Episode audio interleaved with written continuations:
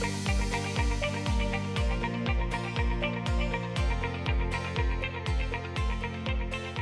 Pura vida, heróis de propósito, sejam bem-vindos ao podcast da nossa tribo de heróis. Aqui é Rafael Takei, palestrante e mentor de propósito. Hoje o tema da nossa conversa é o humor.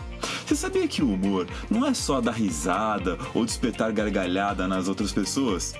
Pois é, o humor na verdade é muito mais uma atitude perante a vida. Uma atitude de olhar a vida, de encarar a vida com leveza, de buscar o lado mais divertido das situações até mesmo nos momentos mais difíceis da nossa vida. Você quer ser uma pessoa mais bem-humorada, que leva a vida com mais leveza e de forma mais divertida? Então esse episódio é para você. Ah, e lembre-se que você pode também assistir esse episódio lá no YouTube. É só acessar youtube.com barra Rafael Takei.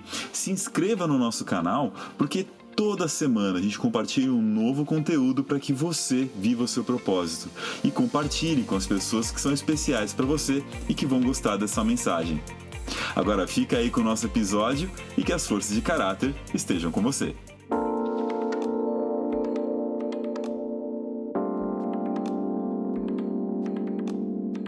E para a gente falar sobre a força de caráter do humor, para ilustrar essa força, eu quero trazer para começo da nossa conversa um famoso filme A Procura da Felicidade com Will Smith. Um filme que nem todos sabem, mas retrata a história real, uma história de vida real de Chris Gardner, um cara que conseguiu ir da extrema pobreza a um grande sucesso financeiro. O trecho que eu trago hoje para a gente conversar no nosso episódio é um determinado momento em que a esposa já havia abandonado o Chris em que ele já estava prestes a ficar sem um lugar para morar, ele estava tendo que pintar a casa para entregar para os donos, porque não estava conseguindo mais arcar com, com aluguel. E para piorar as coisas, o Chris foi preso. Sim, preso por conta de algumas multas de estacionamento que ele não tinha se atentado e, enfim, a coisa é, é bem levada a sério nesse sentido. Ele teve que pernoitar uma noite na cadeia. O duro, o difícil é que logo no dia seguinte ao da prisão dele, ele tinha uma entrevista que ele finalmente tinha conseguido, após meses e meses tentando, na empresa que ele tanto sonhava para ascender, para crescer na sua carreira. E ele tinha que fazer uma escolha. E do jeito que estava vestido, né, ele estava sujo de tinta, com uma roupa que ele estava em casa, ou perder a entrevista e, quem sabe, nunca mais ter essa oportunidade, considerando a dificuldade que foi conseguir a primeira entrevista. Estamos falando de um tempo muito anterior às redes sociais, todas as facilidades que a gente tem hoje, né? Ele decidiu ir. Agora, imagina a cara que ficou o chefe do departamento de RH, o próprio dono da empresa que estava participando dessa entrevista com os estagiários, os trainees, ao ver um cara chegar para uma entrevista para uma grande corretora financeira, totalmente sujo, melecado de tinta e sem um terno, sem nada, né? Enfim, ele foi tentando se fazer a coisa funcionar na entrevista e fez o que muitos de nós fazemos quando estamos numa situação mais constrangedora ou sendo postos à prova. Tentou trazer bons argumentos, tentou né, fortalecer a sua posição, mas nada do que ele falava ou trazia condizia com a roupa que ele estava usando. Bom, em determinado momento da entrevista, o dono da empresa falou: Ok, Cris, você fala muito bem, você é bastante convincente, mas o que, que você me diria se você tivesse na minha posição e eu contratasse alguém que está com uma camisa como essa que você está utilizando? E o Cris brinca falando: Eu diria que talvez ele tivesse uma calça muito bonita, senhor. E ambos dão risada, todo mundo dá, né, descontrai aquela sensação tensa, aquele peso. E aí vem um dos poderes do humor a capacidade de trazer alívio cômico. Bom, a história deixa claro, e o filme, para você poder assistir, não dá muito spoiler aqui, que o Cris acabou sendo contratado para essa oportunidade de estágio, e aí começou toda uma série de outros desafios que ele também teve que enfrentar com muita esperança, com muitas outras forças de caráter, perseverança, que também fazem parte aqui do nosso programa. Mas tudo isso, essa oportunidade se descortinou com ele sabendo usar na hora apropriada, da forma apropriada, a força do humor. Agora, um ponto interessante para a gente perceber em relação ao humor é que, muito mais do que algo que vai nos ajudar numa situação social ou para conseguir a tão querida oportunidade da nossa vida, é que ele é uma atitude nossa perante os maiores desafios que a gente tem para enfrentar. A segundo exemplo, a segunda história que eu trago para vocês foi de uma grande oportunidade que eu tive de estar com o famoso Pat Adams. Muitos que são da década de 90 ou que viveram nessa década devem ter assistido o filme Pat Adams, O Amor é Contagioso. Eu tive a oportunidade de estar com, com esse cara tão especial e fui descobrindo algumas coisas muito interessantes que o filme não conta. Uma delas é que o Pat ele passou uma boa parte da sua vida lutando e buscando vencer a sua depressão, isso está lá no filme, mas que em determinado momento ele decidiu que nunca mais teria um dia ruim na vida dele. Aí você me fala, Rafa, como assim nunca mais tem um dia ruim na, na, minha vida? Você não tem com controle sobre isso. Você vai sair de casa, começa a chover, você vai pegar seu ônibus, ele passa e deixa você para trás. Você chega no trabalho atrasado por conta de tudo isso, alguém briga com você. Como não ter um dia ruim num dia como esse? Será que é possível? Será que o Pet não está viajando? Bom, a experiência pessoal que eu tive com ele mostra o ponto de vista dele, que não é que a vida dele não vai ter dificuldades, não é que ele não vai ter que enfrentar adversidades, mas a postura dele perante essas adversidades é que faz o dia ser bom ou ruim no saldo final do dia. Quer um exemplo? Uma coisa que pouca gente sabe sobre ele é que ele detesta tirar fotos. Mas, por outro lado, por mais que ele não goste de tirar fotografias, ele é uma figura pública, é um cara que faz palestras pelo mundo afora para arrecadar dinheiro para manter o seu famoso hospital Gesundheit e todos os seus projetos, ou seja, ser extremamente antipático, até inviável pela profissão, ele não tirar fotos com os fãs. E eu fui descobrir isso justamente naquele momento da fila de fotos, porque, na real, o problema dele não é com as fotos. Problema dele é com uma sociedade que hipervaloriza a vaidade, a imagem e gente que só quer tirar foto para dizer estou aqui com pet e tudo mais. Qual foi a solução muito bem humorada que ele encontrou? Ele falou: sim, vocês podem tirar foto comigo, mas avisem a todo mundo que está na fila que se você quiser tirar foto comigo, vai ter que tirar foto com o dedo no nariz. E ele é bastante exigente. O Pet fala que se você quiser tirar foto com ele, tem que ser very wet and very deep, ou seja, bem fundo e bem molhado. E por que é tão legal, tão interessante? É porque se o problema do pet era com a questão da vaidade, com todo esse lance de que as pessoas não tiram mais fotos para eternizar o momento, para ter uma boa memória, uma boa história, não, fazem isso para poder postar em algum lugar assim por diante. Na hora que ele falou que tinha que colocar o dedo no nariz para tirar foto com ele, você via a gente na fila fazer um olhar meio retorcido, assim, fazer meia volta e ir embora, ah, dedo no nariz, não vou passar esse mico, vai embora. E ele dá risada e ele se diverte. E ele consegue fazer até o momento mais desafiador da carreira dele, que é ficar lá tempão parado tirando foto com um monte de gente, fica extremamente engraçado para ele, porque ele encontrou a sua estratégia. O poder do humor é esse poder de a gente pegar os momentos mais desafiadores, mais difíceis, as coisas que nos incomodam e fazer a inversão cômica, né? Encontrar o que os americanos chamam de comic twist, a virada para você olhar as coisas de forma mais leve, mais divertida, não ficar tão ranzinza, tão bravo, tão chateado. Inverter os sentimentos da tristeza, da raiva, encontrando essa questão do humor. Tá gostando até aqui? Então fica ligado que a gente vai ter logo na sequência aqui uma entrevista com um cara que mudou a vida dele. Assim como o Pat Adams, ele também passou por uma crise muito séria de depressão na sua vida. Ele que vem né, de todo um estudo de uma ciência que normalmente fala de coisas muito sérias da vida, que é a filosofia. E em um dado ponto da vida ele sofreu uma grande transformação. Fica ligado que logo logo a gente vai ter a nossa entrevista com o nosso herói de propósito de hoje.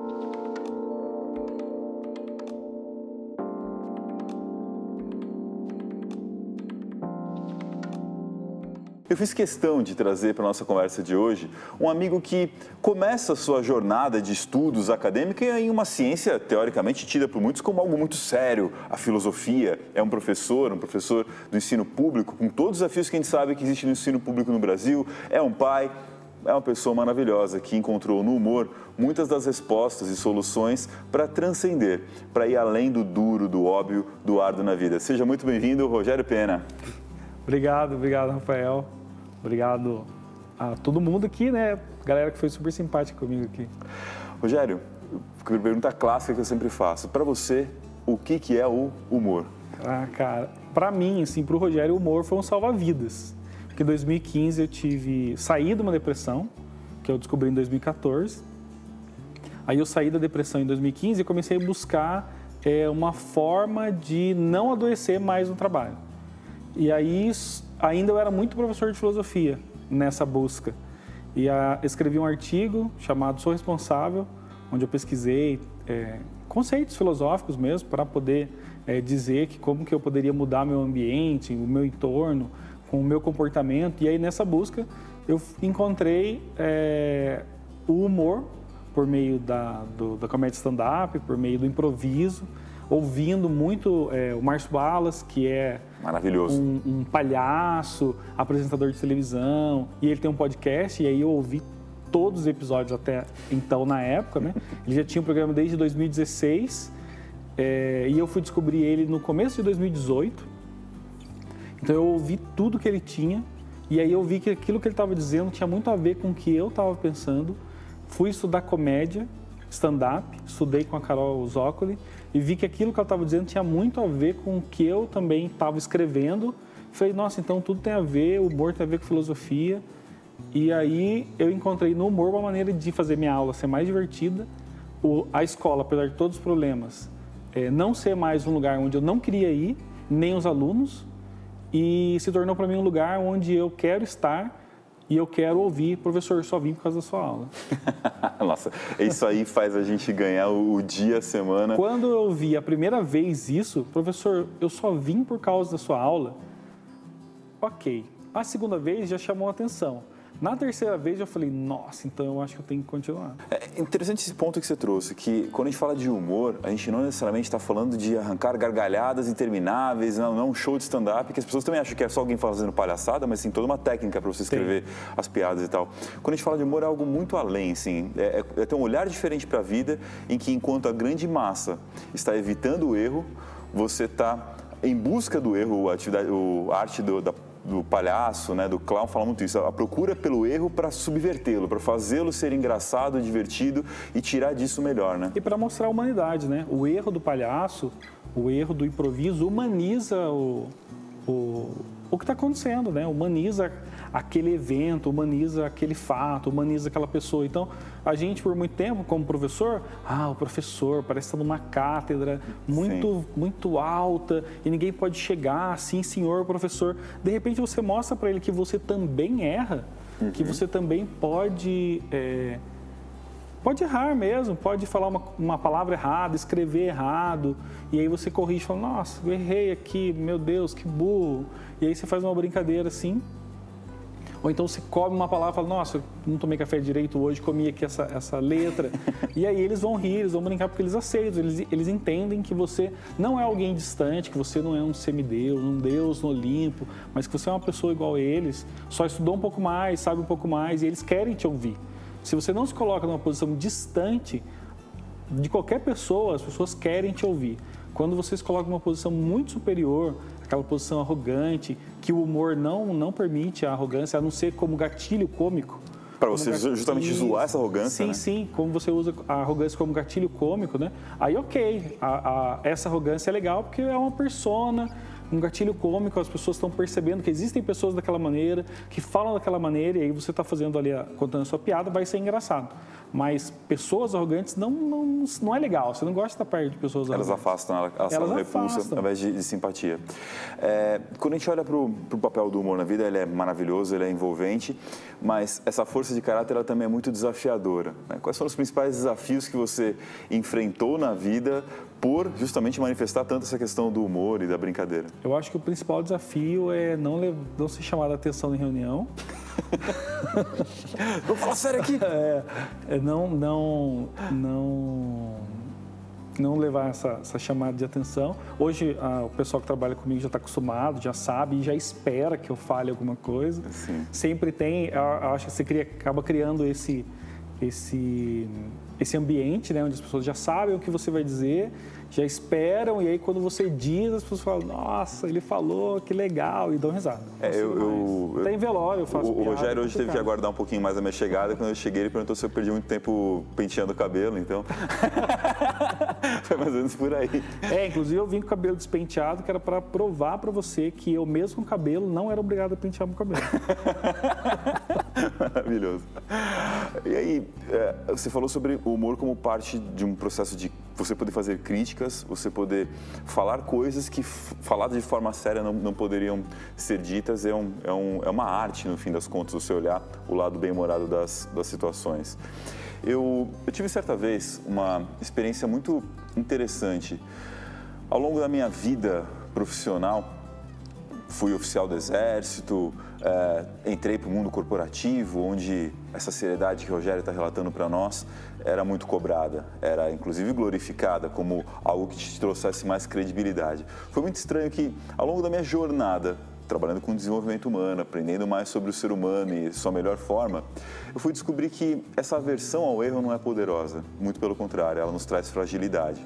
Um dos livros mais relevantes que tratam sobre isso é o livro da Brené Brown, O Poder da Vulnerabilidade, A Coragem de Ser Imperfeito, na verdade é o nome desse livro, uh, em que ela fala sobre isso. Você aprender a olhar o seu lado vulnerável. E se você puder mostrar esse lado vulnerável de forma divertida, engraçada, melhor ainda.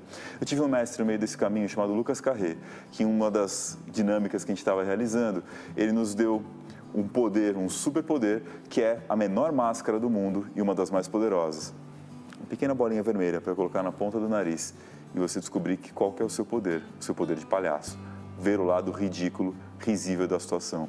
Rogério, eu tive uma amiga após esse evento que me mostrou uma frase muito poderosa, a definição do dicionário do, do ridículo, que é algo que é digno de riso. Ou seja, eu olhar a parte digna de algo que me faça poder dar uma risada. O que, que você acha disso? Eu, eu adoro o ridículo. eu busco o ridículo o tempo todo. Né? Então... Irmãozão, olha, eu agradeço imensamente a sua participação aqui no programa e, particularmente, a força de caráter humor é uma que me, muito me diverte. E quando a gente estava batendo um papo antes de iniciar as gravações aqui, você comentou com, conosco que o oposto de divertido não é sério. Qual que é o oposto do divertido? É, eu gosto muito da frase do Álvaro Lages, que é um palhaço que fez parte do grupo Jogando no Quintal, que ele fala assim: é, o, diver, o contrário de sério não é divertido, o contrário de sério é chato. Então, o humor, para mim, é tornar é, as aulas mais divertidas, mesmo que elas sejam sérias, porque eu não quero que a minha aula seja chata. A aula chata já basta as que eu tive na faculdade, as que eles tiveram até hoje. Então eu costumo sempre dizer isso, inclusive na escola, nas reuniões. Divertido não é o contrário de sério, divertido é o contrário de chato. A nossa reunião não precisa ser chata, ela pode ser séria e pode ser divertida. A nossa aula pode ser séria pode ser divertido. Qualquer conversa pode ser séria e divertida. Então, para quem topou essa provocação e quer fazer a sua vida ser mais divertida, mais bem-humorada, deixa, por favor, a sua mensagem final. É, não se leve a sério. Acho que essa é a grande mensagem. Não se leve a sério. Tem uma, um vídeo, um vídeo curtinho do Carl Sagan, que é um físico norte-americano, que ele mostra a Terra, que chama O Pálido Ponto Azul. Esse vídeo, para mim, é fabuloso, porque ele mostra o tamaninho da Terra diante da imensidão do universo. Nós somos tão pequenos diante da imensidão do universo, então quando eu lembro que eu não sou tão maior quanto a própria Terra é, diante do cosmos, não tem por que eu me levar a sério, achar que eu sou melhor que ninguém, achar que eu não posso ouvir coisas. Obviamente que tem dias que você vai se irritar, mas não se leve a sério, se leve ao ridículo mesmo, seja ridículo, se sinta ridículo para que você possa rir, possa se divertir, não adoeça, porque foi exatamente o que me fez livre do pensamento suicida e da depressão que eu tinha. Maravilhoso, Rogério, obrigado. Encontre esse lado ridículo, descubra o que pode ser divertido na sua vida e não se leve tão a sério.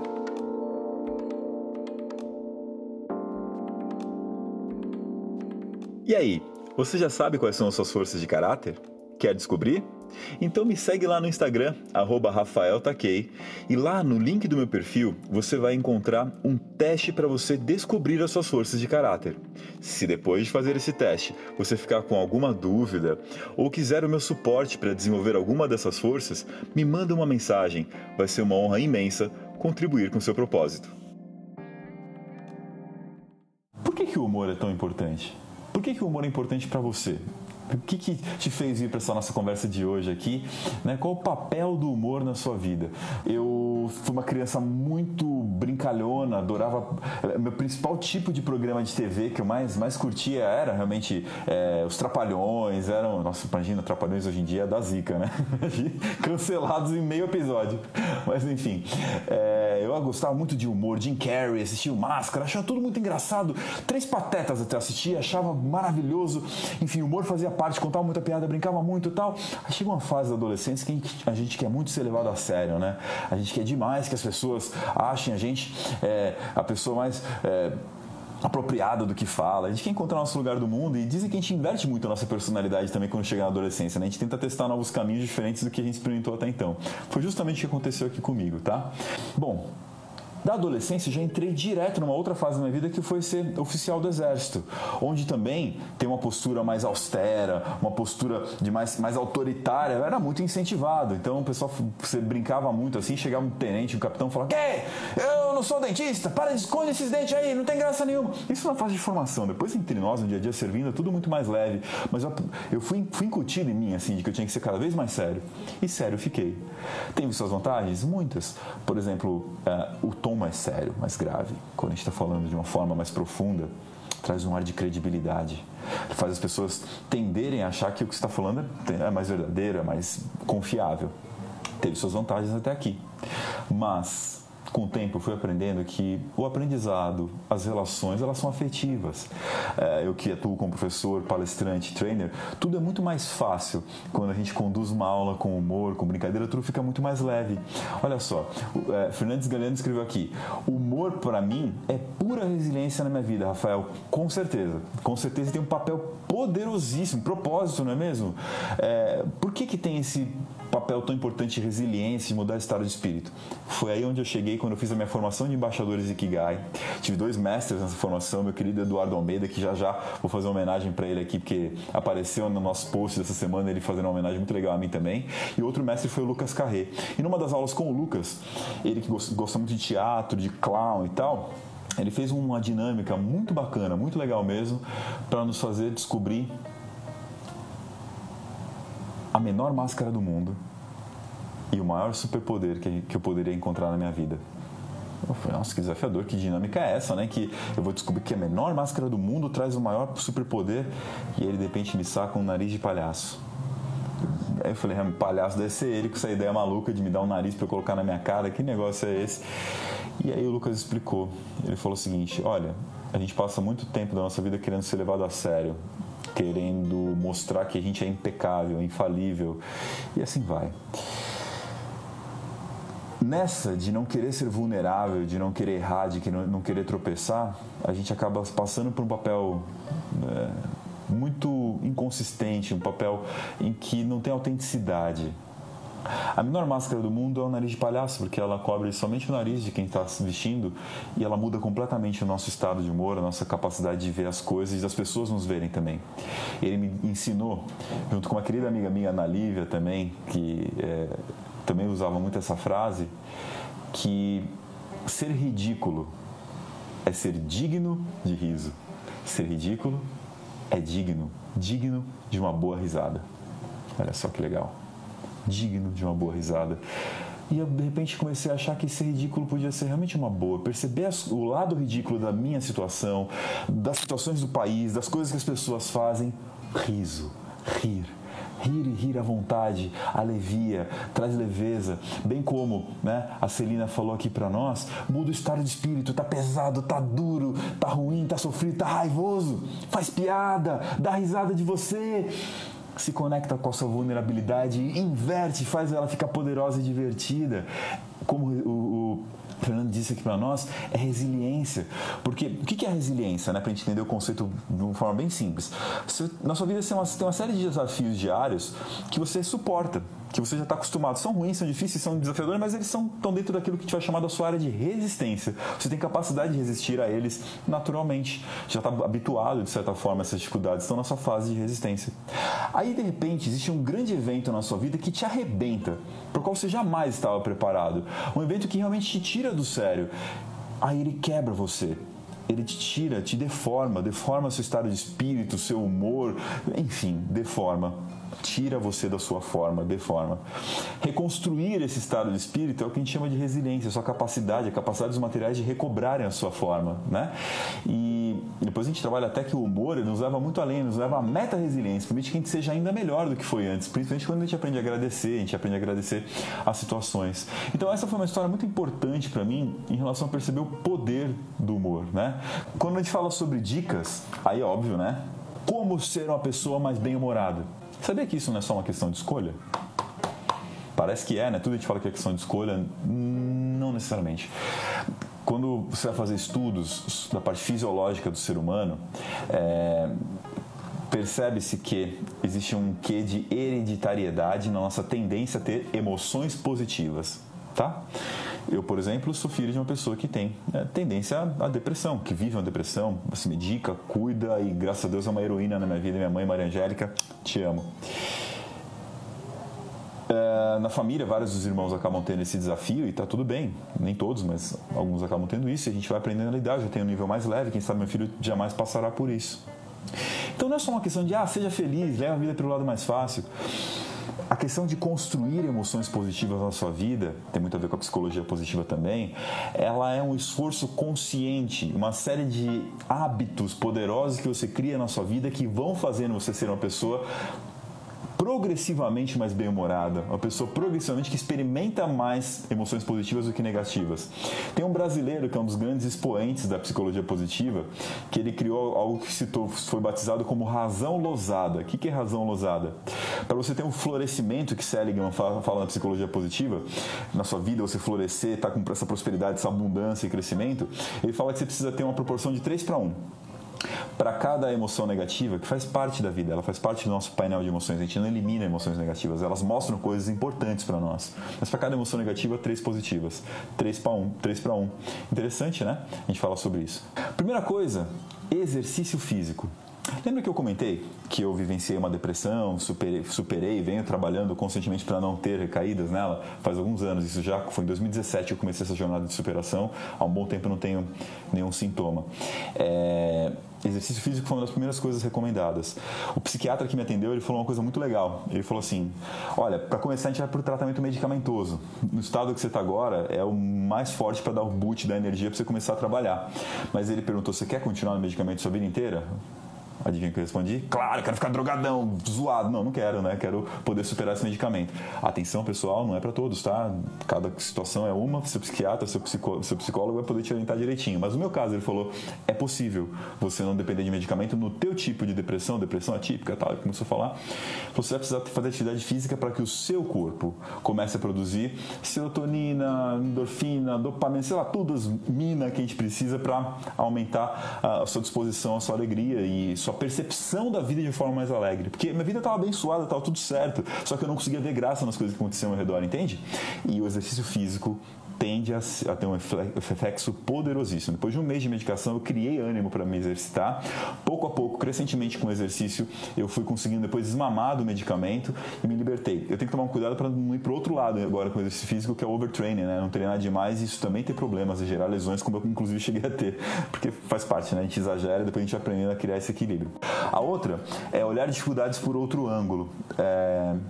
E e aí, olhar as dificuldades por outro ângulo tem muito a ver com esse lance da esperança, que é você olhar, os americanos eles chamam de silver lining, né? É você olhar o lado positivo das situações mais trágicas, mais difíceis que você enfrenta. Então, o próprio humor é o exercício de inversão. Do lado difícil, você vê a vulnerabilidade, você vê a dor e você encontrar o ridículo, o risível, que a gente falou agora há pouco aqui na live dessas situações, e conseguir rir, conseguir brincar, descontrair e ter o que as pessoas que trabalham com humor chamam de alívio cômico.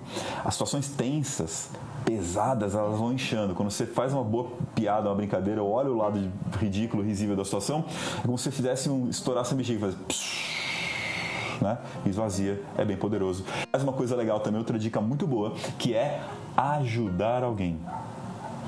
Fala, eu tô ferrado, eu tô sofrendo, tá difícil, tá doloroso, como é que eu vou ajudar alguém?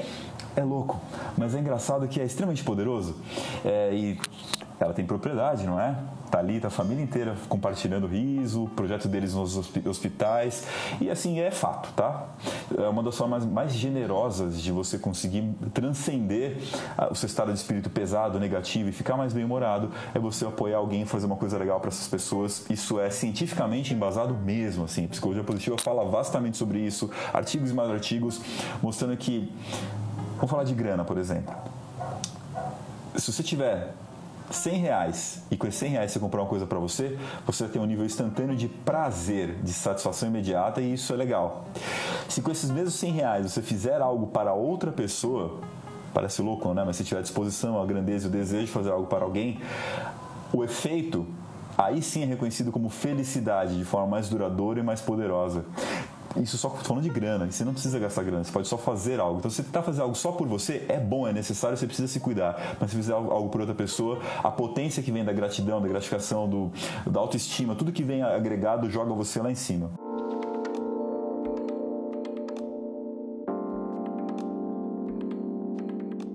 Galera, vem agora aqui para conversar com a gente o cara que é o autor da famosa Revolução do Pouquinho e especialmente de um livro que inclusive antecede, não cronologicamente, mas antecede em termos é, do, do seu conteúdo, do seu resultado, a Revolução do Pouquinho, que é Humor de segunda a sexta. É uma honra imensa ter aqui meu parceiraço, meu irmão Eduardo Zugai. Valeu, meu irmão, por estar aqui, viu? Valeu, Rafa. Obrigado, obrigado. Para mim é uma grande honra e alegria também estar aqui. Muito Ó, pra galera que ainda não conhece o trabalho do Eduardo Zugaib, segue nas redes sociais, segue em todas, né? Segue no, no, no LinkedIn, segue no Facebook, segue em todas as redes, porque, cara, ele tem muito mérito para falar sobre humor, é toa que eu trouxe aqui. Então eu vou com a pergunta direto na vez, Zuga. Esse aqui é o nosso bloco para falar sobre as dicas para as pessoas desenvolverem humor, né? As forças de caráter e ação. Como manter o humor de segunda a sexta-feira? Bom, primeiro, é, vamos entender que de segunda a sexta-feira é bem mais difícil ser bem-humorado do que aos finais de semana, né? Isso já é uma coisa clássica, né? É Isso já é algo clássico. É bem mais fácil ser bem-humorado de sábado e domingo, nos feriados, né? É porque a gente ali está su submetido a menos pressão, tá? Agora, boa parte dessa pressão, Rafa, vem muito também relacionado ao nosso próprio auto-julgamento o quanto nós, é, é, a partir de um ego, muitas vezes é exacerbado, rígido, inflexível, o quanto nós vamos perdendo ao longo do tempo a capacidade, a incrível capacidade de rirmos de nós mesmos. É uma coisa que quando a gente é criança tem isso naturalmente. A gente cai, se arrebenta, chora, daqui a pouco já estamos embalando outra história e tal, e a gente vai se permitindo uma relação mais até lúdica com a vida, é, que mantém a, a, a, criatividade aberta, o canal criativo aberto, a visão ampliada, né? Você não fica em falsas percepções de foco, né? Achando, ah, eu estou focado. Não, você está de visão tapada, é diferente, né? Apesar de parecer que está focado, mas não é. Então, assim, então o humor de segunda a sexta é, é, é para quê? Primeiramente, a dica principal, de, de, dentro disso que nós falamos aprenda a rir de si mesmo. Ponto número um. Não perca essa capacidade, né? Aprenda ou então reaprenda, porque talvez lá você já sabia fazer isso, né? E a gente, conforme a gente vai crescendo, a gente vai querendo assumir uma sisudez, né? Uma, uma seriedade é, que é muito carrancuda, muito sisuda. Né? E com isso nós vamos tornando até nos tornando figuras caricatas, né? Figuras corporativas caricatas, né? Aquele cara moralista, que todo mundo sabe que não é, né? ninguém sustenta isso por muito tempo sem estar traindo a si mesmo no campo dos valores e das atitudes. Então, primeira dica, cara, nunca perca a capacidade de rir de si mesmo, tá? Eu sei que às vezes parece doloroso no primeiro momento, mas mesmo que se distancie um pouquinho, aprenda a se olhar em terceira pessoa e perceber, cara, que bobeira que eu fiz, que bobagem que eu fiz, né? Meu, tudo bem, foi até engraçado, né? Mas vamos fazer é, diferente de uma próxima vez, evoluir com isso, é, aprender a se perdoar, aprender a ter gratidão pela experiência, entrar numa vibe de, poxa, podemos ser melhor, mas nem por isso a gente precisa ser chato, se tornar uma figura chata. Então, dica número um, aprenda a rir de si mesmo riquíssima essa, essa dica. E aí é interessante que no episódio que eu falei sobre gratidão, eu comentei em três níveis de gratidão, né? Você conseguir o mais básico é agradecer sobre as coisas extraordinárias que qualquer um faz quando Sim. uma coisa muito legal acontece na sua vida. Mas fora esses eventos, o segundo nível é agradecer as coisas cotidianas, né? O sol que nasce, a chuva que desce, tudo que tem direito. Mas o terceiro nível é você conseguir agradecer as adversidades, o que é muito desafiador, porque você faz isso quando você percebe quanto elas fazem crescer e tal. É interessante que isso também se aplica à força de caráter da gratidão, né? É, da gratidão, desculpa, do humor. Você realmente consegue se tornar mais bem-humorado, obviamente você ri das coisas que são escrachadas, óbvias, mas quando você começa a olhar para o seu cotidiano, encontrar coisas divertidas sobre as quais rir e fazer outros rirem, agora e para rir das adversidades, como fazer isso, Zuga? É, bom, Rafa, assim, a, a gente tende a atribuir humor a nossa capacidade de ficar dando risada o dia inteiro de tudo, de toda hora, de todas as situações. E não é, não é isso, não é isso. Né? O humor está muito mais relacionado aí a, a, uma gestão do seu estado de leveza, né? do seu estado de boa relação com as coisas ao ponto de se perceber, né? Eu acho que o riso é provocado a partir do momento em que você percebe a piada em que você se transformou naquela situação. Né? Agora, então vem, vem, a pergunta de, de moderação. Hiper legal que você falou da leveza e que não é só da risada. Então a pergunta de moderação sobre o humor, né? Como ter leveza sem ser leviano? Ah, rapaz, é, primeiramente reconhecendo que você é um ser falho, né? Primeiramente é reconhecendo e admitindo. Eu, eu, eu uso uma metáfora especialmente com liderança, né? Ainda mais com a liderança não tem muito. O cara acha que ser líder é só figura, né? E, e assim, né? Um super-herói. Né? Então, eu, eu, eu falo, é reconhecer que você é vulnerável acima de tudo, tá? Reconhecer que você é vulnerável. Você não é super-herói, você não é o super-homem. Então, quando eu tô falando isso com liderança, a primeira coisa que eu falo, meu amigo, o cara começa a se ah, botar capa, fingir querer voar. Eu falo, velho, tira a cueca de cima da calça, que você não é o super-homem. Isso vai te fazer um mal danado daqui a pouco. Né? Até o super-homem já entendeu isso, se você, né, que Deus o tenha, né? Desculpe o spoiler para quem não sabe. Apanhou do Batman. Até o super-homem já entendeu isso, né? Que o negócio, é, em algum momento, vai te ficar extremamente desconfortável, vai te apertar, velho. Então, é, reconheça o seu estado de vulnerabilidade.